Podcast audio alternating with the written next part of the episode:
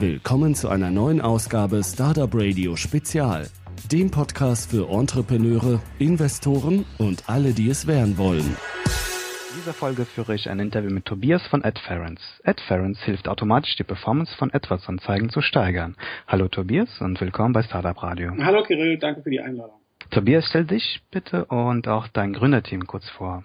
Zu mir kann man, glaube ich, zusammenfassen, dass ich nach dem Abitur habe ich mal Werbekaufmann gelernt, also eine, eine klassische Ausbildung gemacht, habe dann angefangen zu studieren und parallel aber weiter freiberuflich quasi äh, in dem Thema weitergearbeitet, indem ich vorher meine, Ausbildung gemacht habe. Kurz nach dem Studium habe ich dann habe ich dann freiberuflich weitergearbeitet, habe ich Unternehmen beraten in, in, in Bezug auf Online-Werbemaßnahmen und habe dann aber gemerkt, dass mir da irgendwie noch was fehlt und dass mir das dass mir das so nicht reicht vom, vom Horizont her, den ich da habe und habe mich dann entschieden, nochmal zurückzugehen an die Uni habe dann an der Leuphana in Lüneburg angefangen als wissenschaftlicher Mitarbeiter im Bereich Wirtschaftsinformatik. Habe da zwei Jahre lang erstmal in einem Forschungsprojekt gearbeitet, wo wir uns mit quantitativen Fragestellungen erstmal relativ allgemeinen quantitativen Fragestellungen im Zusammenhang mit der Online-Werbung beschäftigt haben.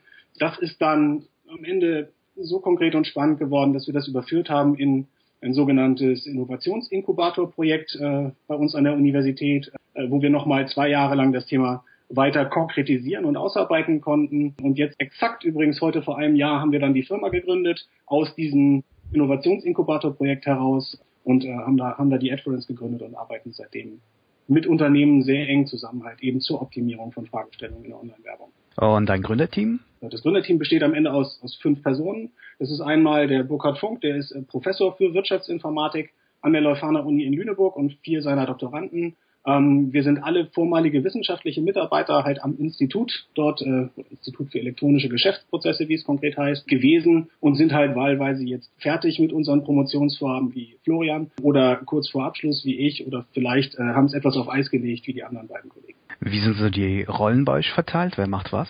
Aber wir haben das große Glück, dass wir vom Team her eine ganz coole Aufteilung eigentlich schon mitbringen. Wir haben einen sehr erfahrenen Softwareentwickler dabei, den Stefan, und der bei uns äh, den Hut auf hat, was das Thema Softwareentwicklung, also tatsächlich die, die Basis schaffen für alles das, was wir tun, halt eben aufhat. Dann haben wir Christian. Christian ist aktuell zuständig in erster Linie für das Thema Algorithmik oder, oder hat den Hut auf im Thema Algorithmik, was das Thema Bitmanagement angeht, also was ja unsere Hauptdienstleistung aktuell ist. Und Florian ist unser Geschäftsführer und hat den Hut auf beim Thema Werbewirkungsmodellierung. Das ist sein Hauptaugenmerk aktuell. Und ich habe mich ein bisschen zurückgezogen aus dem Thema Statistik in letzter Zeit, entwickle das Geschäft aktuell etwas weiter.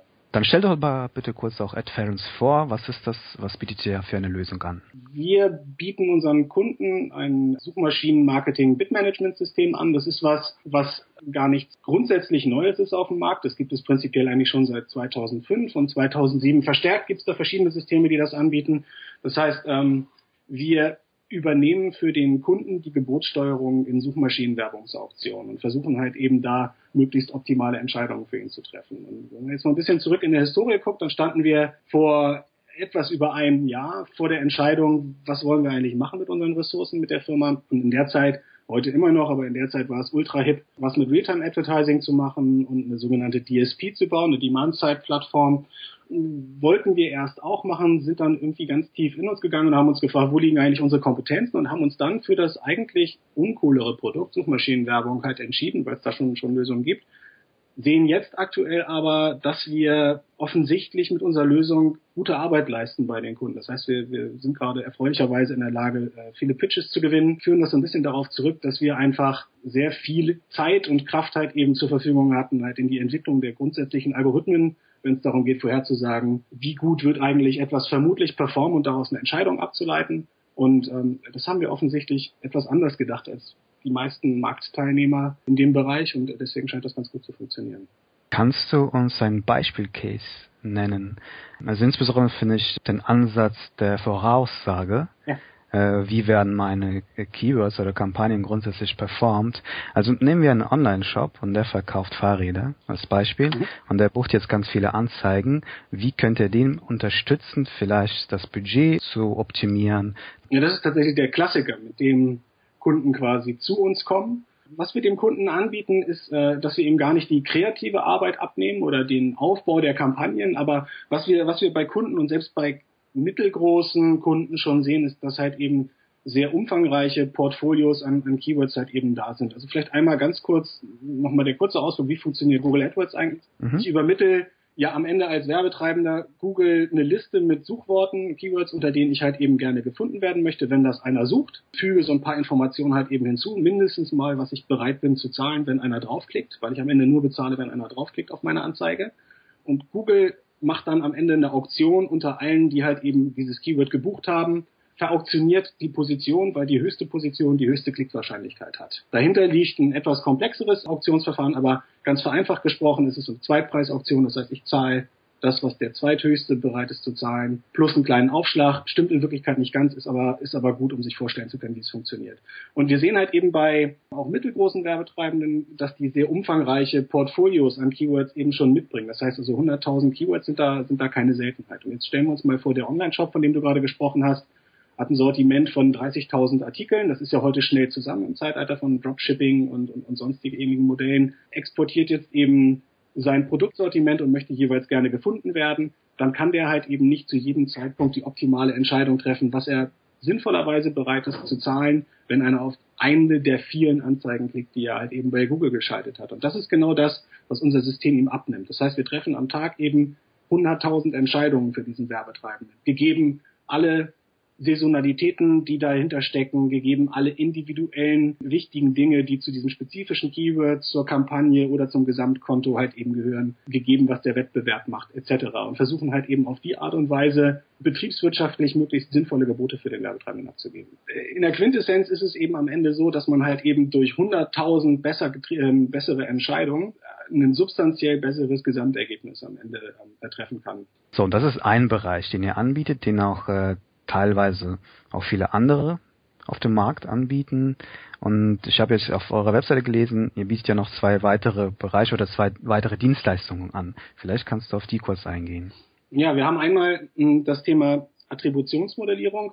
Das ist momentan eins der ganz hippen Themen auf dem, auf dem Markt, in dem, im Online-Media-Markt. Da geht es darum, wie weise ich eigentlich ursprungsgerecht Werbeerfolg oder, oder, oder überhaupt in irgendeiner Form Erfolg den Kanälen zu, die es verursacht haben. Und ähm, die heute aktuell gängige Form, das zu tun, ist äh, die sogenannte Last Click oder Last Cookie Logik.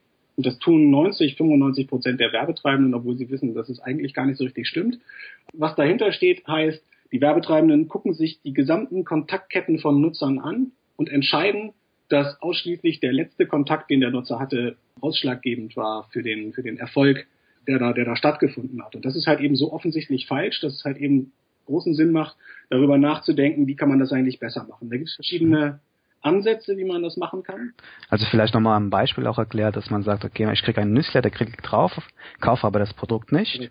Dann suche ich in, in, in der Google-Suchmaschine nach dem Produkt, klicke dort auf eine Anzeige, kaufe auch nicht. Und dann gehe ich irgendwie auf einen Blog, sehe dort noch meinen Produkttest oder was auch immer, klicke dort und der, der Blogbetreiber, wenn er in einem Affiliate-Programm angeschlossen ist und ich über diesen Blog quasi auf diesen Shop nochmal gelange, dann würde der den Sale dann generiert bekommen. Ja, korrekt. Genau, was mich halt interessieren würde, wie diesen Workflow, ich gehe über den Newsletter, gehe dann über die Suchmaschine, über AdWords, dann gehe ich nochmal über einen Blog. Wie verteilt er dann? Also wer kriegt jetzt was, also welche Provision oder wie funktioniert das dann? Ja, das basiert tatsächlich auf komplexen statistischen Modellen, die da im Hintergrund halt eben stattfinden. Also es gibt so eine, so eine bestimmte Evolutions, äh, Evolutionslogik in diesem ganzen Thema. Die ursprüngliche und heute, wie gesagt, noch am häufigsten eingesetzte Logik ist halt die, die, die Erfolgszuweisung zum letzten Kontakt, wie du es eben gerade geschildert hast.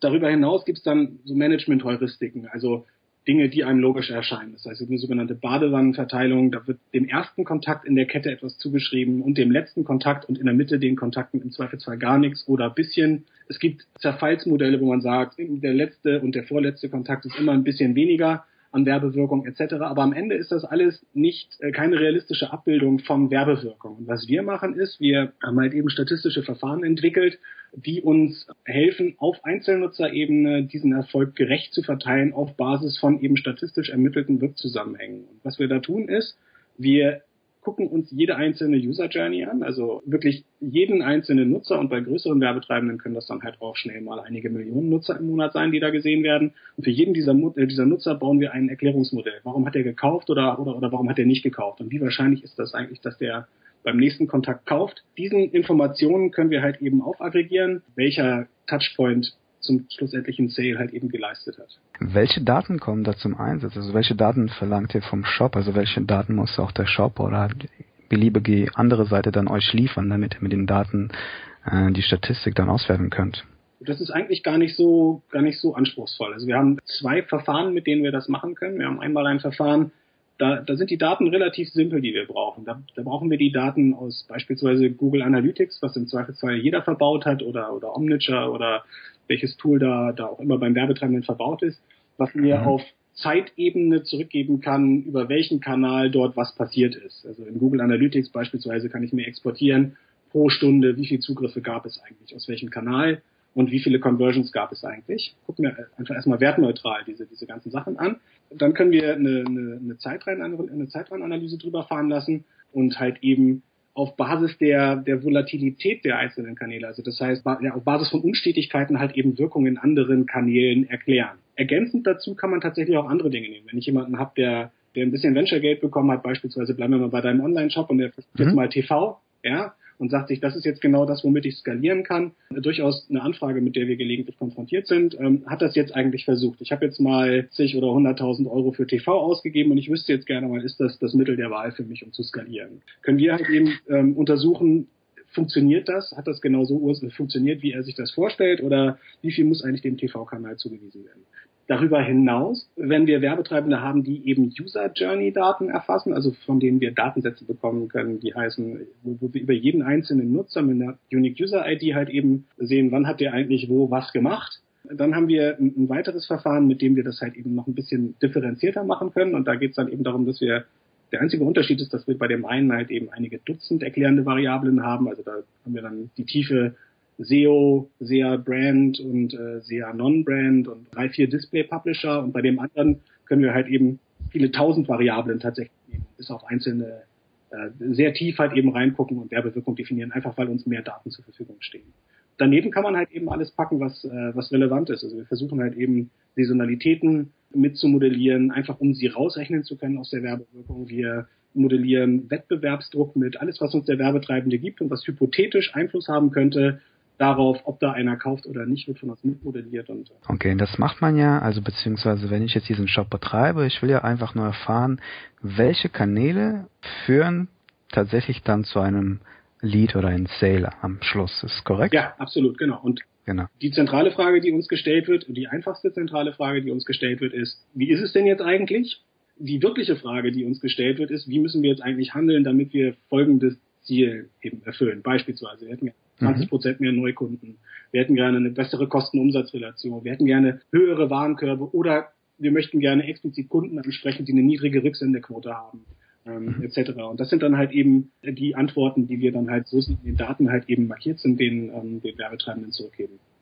Bevor wir auf die dritte Lösung oder die dritte Dienstleistung, die ihr anbietet, kommen, bietet ihr dieses ähm, Beat Management ja. und das Verfolgen von welcher Kanal hat jetzt diesen Sale gebracht als Software-as-a-Service-Lösung an und bietet auch diesen Paket wahrscheinlich, wie kann ich jetzt irgendwie mehr aus meinem Budget machen? Das ist wahrscheinlich dann eine Consultant, eine Beratungsdienstleistung von euch. Oder ist es wiederum automatisiert in dieser Lösung schon drin? Bitmanagement-System ist äh, vollständig ähm, Software as a Service. Das heißt, es gibt äh, für die Kunden, es gibt einen Login, wir haben das bewusst alles sehr übersichtlich und einfach gestaltet und schauen, dass die Algorithmen im Hintergrund so gut funktionieren, dass sie die meisten Sonderfälle halt eben automatisiert abgreifen. Und wir sehen halt eben verschiedenen Stellen jetzt gerade auch, dass sie das offensichtlich tun. Also da lockt sich der Kunde ein, gibt halt entsprechend eben seine werblichen Ziele an uns, ähm, an uns über, über ein sehr übersichtlich gestaltetes Webinterface und wir übernehmen dann eben die Geburtsaussteuerung in Google. Mhm. Am Ende auch ausschließlich das. Also das heißt, seine Kampagnen managt er eben halt weiter mit den Tools, mit denen er es eben vorher schon ähm, etc. Also das ist der Thema, das ist das Thema Bitmanagement. Das ist voll automatisiert und es ist ein Softwareprodukt. Dann gibt es eben diesen anderen Teil der Attributionsmodellierung das ist so eine Mischform, würde ich mal sagen. Also wir hatten ursprünglich geplant, daraus auch eine Software zu machen.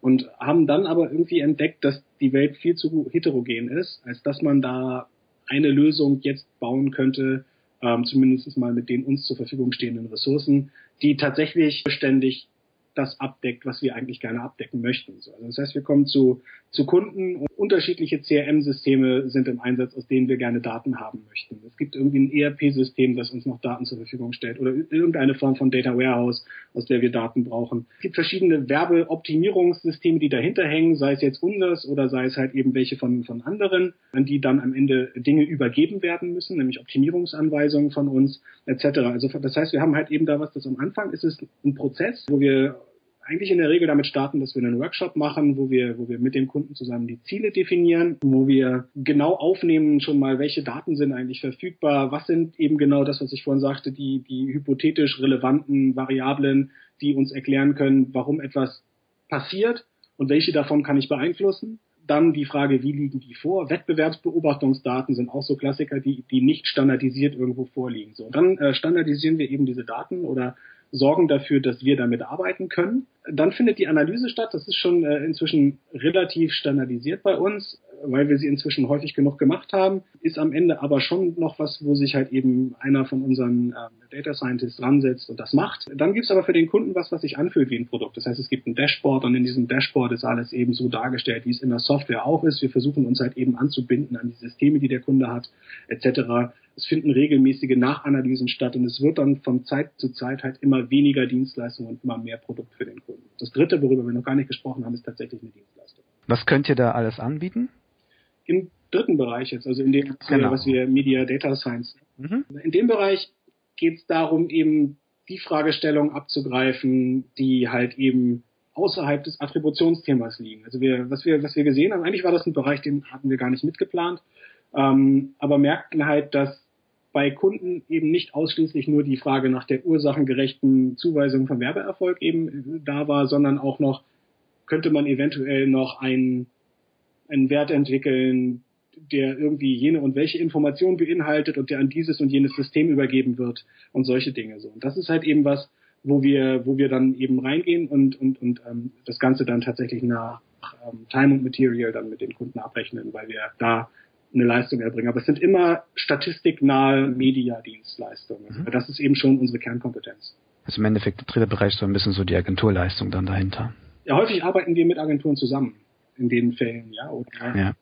oder integrieren Dinge in Systeme, die an andere Dinge angeschlossen werden müssen oder ähnliches. Aber es ist irgendwie, ja. immer irgendwie was, was, was mit statistischen Fragestellungen zu tun hat, die jetzt eben vielleicht jemand, der, der den Bachelor erfolgreich hinter sich gebracht hat, vielleicht eben jetzt nicht auf Anhieb lösen kann. So, und dann, dann, dann ist häufig die Frage eben an uns, könnt ihr das eventuell lösen und dann kommt das in. Mhm. Jetzt sind wir ja ein Startup-Podcast, das sage ich mal jetzt mal zwei, äh, zwei Seiten. Einmal so ein Lean-Startup-Ansatz, das heißt mit wenig Budget eigenfinanziert ein Startup zu, äh, zu starten. Und dann gibt es den Ansatz, okay, man kriegt Venture Capital und hat so ein bisschen unbegrenzt, in Anführungszeichen, Kapital, was man einsetzen kann im Marketing. Es stellt sich halt natürlich bei mir die Frage, ab welchem Werbebudget können sich denn Startups an euch wenden? Wann macht das für Sie Sinn? Also tatsächlich im Bereich Bitmanagement beginnt das extrem früh. Jeder, der in Google AdWords Werbung schaltet und äh, die gerne fundiert optimiert haben möchte, ist bei uns herzlich willkommen. Da beginnen tatsächlich die Preise bei unter 100 Euro für den Kunden monatlich.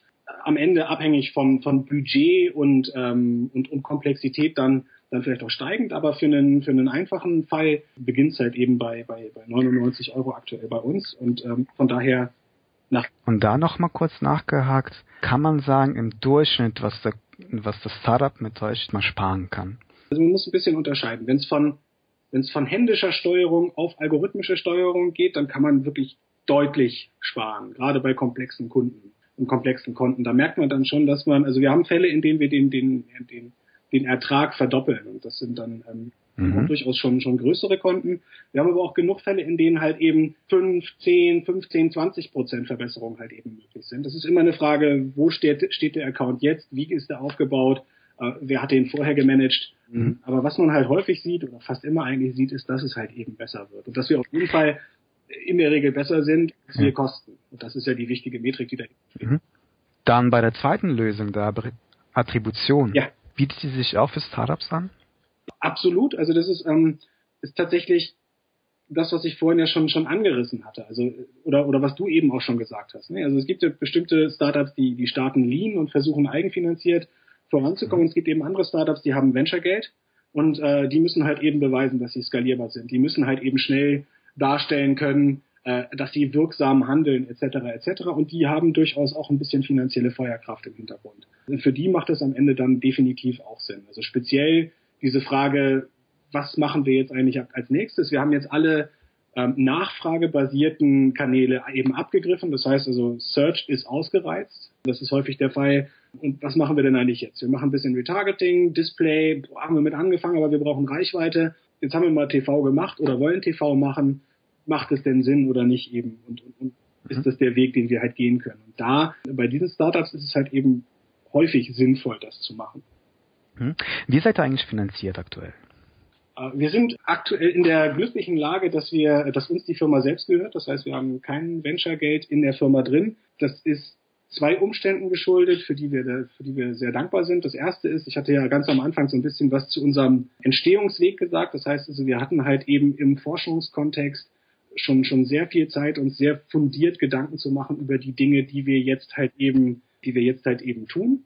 Haben uns von daher einige Jahre Entwicklung, würde ich einfach mal sagen, gespart tatsächlich dadurch, dass wir, dass wir diese Vorarbeit geleistet haben und uns da am Ende der Zeit halt eben als Team zusammengefunden haben, gesagt haben, komm, dann ziehen wir es durch und machen es jetzt halt eben selbst, statt halt eben angestellt zu werden an irgendwelchen, bei, bei irgendwelchen anderen Unternehmen. Und der zweite Teil ist, dass wir, dass wir das Glück hatten, dass wir ein Produkt haben, was aktuell sehr im Förderfokus oder im öffentlichen Förderfokus ist. Also dieses Ganze ist, ist hinreichend kompliziert und hat einen, einen größeren Neuigkeitswert und deswegen sind wir halt eben Exist gefördert gewesen, jetzt bis Ende des letzten Jahres und hatten Business Accelerator Förderung, nannte sich das. Das heißt also, wir waren in der Lage, mit öffentlichen Mitteln erstmal einen Anschub zu bekommen und sind jetzt eben, das, das zweite in der Lage, eben über unsere Produkte schon in der Lage, so viel Umsätze zu generieren, dass wir uns eben weiterentwickeln können und äh, von daher aktuell gar nicht darauf angewiesen, dass wir, dass wir weiteres Geld bekommen. Apropos Umsätze, ihr seid ja im B2B-Umfeld tätig. Wie geht ihr eigentlich bei der Querierung von Geschäftskunden vor und welche Tipps kannst du anderen B2B-Startups ans Herz legen? Also zuallervorderst mal muss man sagen, dass wir den tatsächlich dankbaren Vorteil haben, dass wir zuvor schon gut vernetzt waren in der Branche. Ich glaube, im B2B ist Vernetztsein das Wichtigste wir haben eben mit dem Burkhard Funk, einem unserer Co-Gründer, jemanden, der, der schon so manches gegründet hat im Internet und äh, von daher extrem gut vernetzt ist und auch wir anderen sind, sind vorher schon, schon gut vernetzt gewesen. Wir haben verschiedene Partner gehabt in den Forschungsthemen, die uns halt eben begleitet haben jetzt ins kommerzielle Umfeld, wofür wir sehr dankbar sind. Darüber hinaus ist natürlich aber immer wichtig, neue Kunden zu gewinnen. Und wir sehen aktuell, dass, dass es wichtig ist, gezielt die richtigen Ansprechpartner zu finden und mit der mit der mit der richtigen Botschaft äh, am Ende auch anzusprechen. Also war, wir machen uns sehr viel Mühe herauszufinden, wer ist eigentlich potenzieller Kunde von uns und den dann entsprechend auch gezielt anzusprechen. Das ist was, was ich jedem nur empfehlen kann. Ähm, und Online-Werbung ist tatsächlich auch für uns ein relevantes Medium. Aber wäre ja auch irgendwie verrückt, wenn wir es nicht machen würden. Sind Messen für euch noch aktuell, beziehungsweise könnt ihr über Messen Kunden generieren? Ja, tatsächlich. Also die, die Mexco ist da für, für Marketing extrem wichtig in dem Bereich oder Online-Marketing. Das ist halt eben so ein Klassentreffen. Da sind alle und gerade da die Abendveranstaltungen, da die verschiedenen Schnitzel, Essen und, und ähnliches sind, sind extrem wichtig, eben wahlweise zur Neukundengewinnung oder auch zur Kundenbindung in dem Fall. Aber auch tatsächlich Termine auf Messen. Was wir sehen ist, und das ist äh, vielleicht ein großes Glück gerade, ist, dass äh, die Unternehmen sehr experimentierfreudig sind. Also jetzt gerade im Bereich Bitmanagement ist die Hürde nicht sehr hoch, uns mal zu testen. Es kostet nichts, irgendwie für die ersten 30 Tage das mal auszuprobieren und im Prinzip muss man nur ein paar Buttons drücken und kann sogar sein bestehendes System weiterlaufen lassen. Von daher sehen wir, dass die Leute sehr testwillig sind. Also es macht Sinn, Setting zu bauen, dass es den Kunden nicht arg oder den potenziellen Kunden nicht arg zu schwer macht.